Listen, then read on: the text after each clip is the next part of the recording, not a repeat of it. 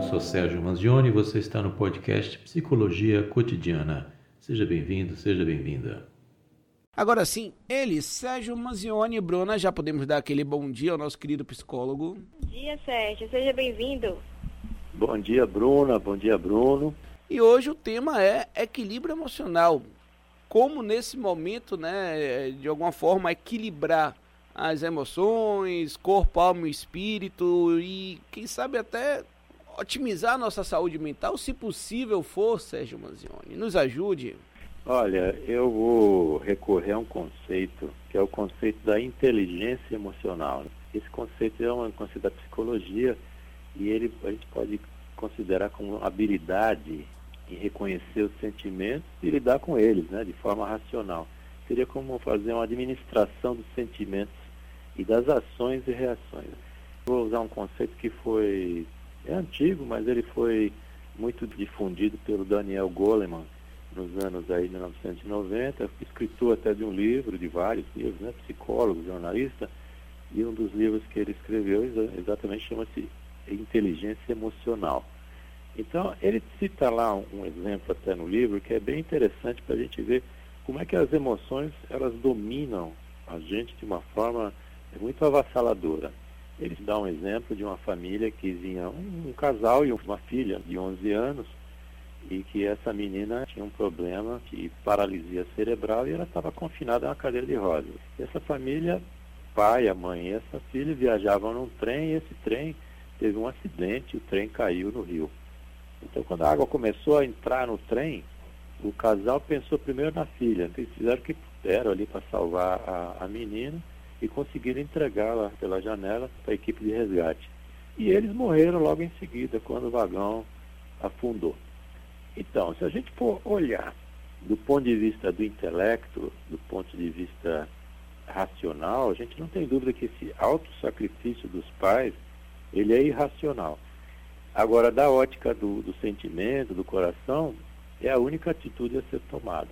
Então, o que eu quero dizer é o seguinte, que os nossos mais profundos sentimentos eh, são diretrizes essenciais. E como a gente não tem uma educação emocional, nós temos muita dificuldade de lidar com as coisas do dia a dia, exatamente porque a emoção ela vai movimentar o cérebro de uma forma muito mais rápida do que a razão.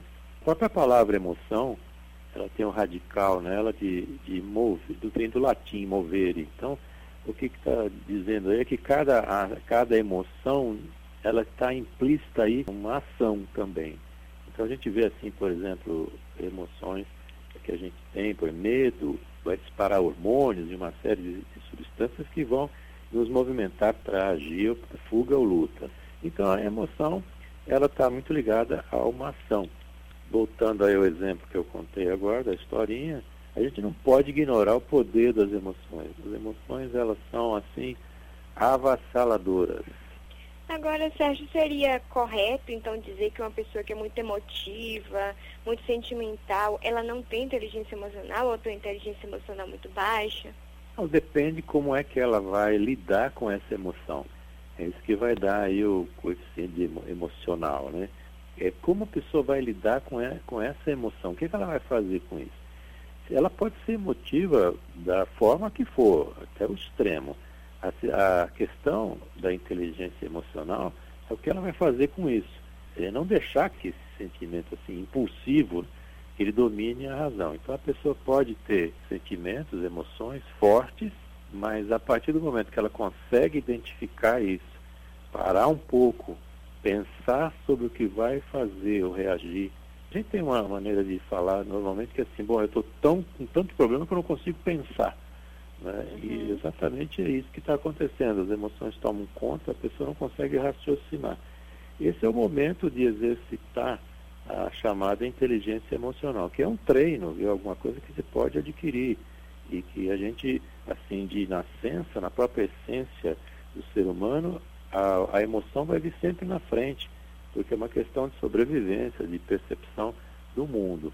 Então, ter mais inteligência emocional significa aí saber melhor administrar essa gestão das emoções. Sérgio, é interessante que você vinha falar sobre o pensar, que muita gente associa ali o pensar como o encontrar a solução para qualquer que seja o problema, justamente no pensar. Mas, por muitas vezes, esse turbilhão de ideias, de preocupações, né, de projeções, é justamente o que nos impede de, no silêncio da alma, digamos assim, quem sabe até com o coração, chegar a uma resposta, a uma solução, digamos? Normalmente, a, emoção ela indica o, um caminho para a solução do problema. A questão é a gente não ficar patinando no problema e na reação que essa emoção está dando. A gente tem que ter o foco na solução. Sempre repito isso, que você ficar olhando para o problema é como você ficar eh, num baile dançando com, com o problema a noite inteira ele não vai largar você. O problema ele não deixa você. A, essência do problema é te, te trazer é, problema, né? Então você tem que desviar a atenção do problema e exatamente na solução, porque o problema você já tem. Então isso vai fazer parte dos chamados pilares da inteligência emocional. O primeiro pilar é o autoconhecimento, que a gente tem que se conhecer, tem que saber como é que esse fluxo de emoções corre na gente a gente tem que saber, num segundo pilar aí, fazer uma gestão dessas emoções. E para isso a gente tem que observar quais são as emoções que a gente tem, quais são nossas reações diante dos problemas. Uma boa prática que se pode ter é a gente começar a dar nome para as emoções que a gente está sentindo. É, é, verbalizar isso. A gente diz, bom, eu estou sentindo isso, esse medo que eu estou sentindo, é em relação a quê? por que, que eu tenho uma segunda etapa aí, e qual seria a origem desse medo, por que, que eu estou me sentindo assim, é começar a fazer um autoconhecimento para poder gerir melhor as emoções. E para isso vai ter que parar um pouco para prestar atenção. E também prestar atenção na empatia, quer dizer, prestar atenção no outro. Quando a gente começa, começa a prestar atenção no outro e ver as emoções do outro, a gente começa a avaliar também as nossas emoções, nossas ações e os impactos que isso pode ter para o outro. Então a gente precisa estar muito ligado no sentimento do outro, porque o que a pessoa está passando hoje pode ser o que você vai passar amanhã. E daí é o quarto pilar da inteligência emocional é a sociabilidade. É você estar tá aí disposto a conviver em sociedade de forma harmoniosa, entendendo o que é que se passa com o outro. E é, esse, esse é o caminho.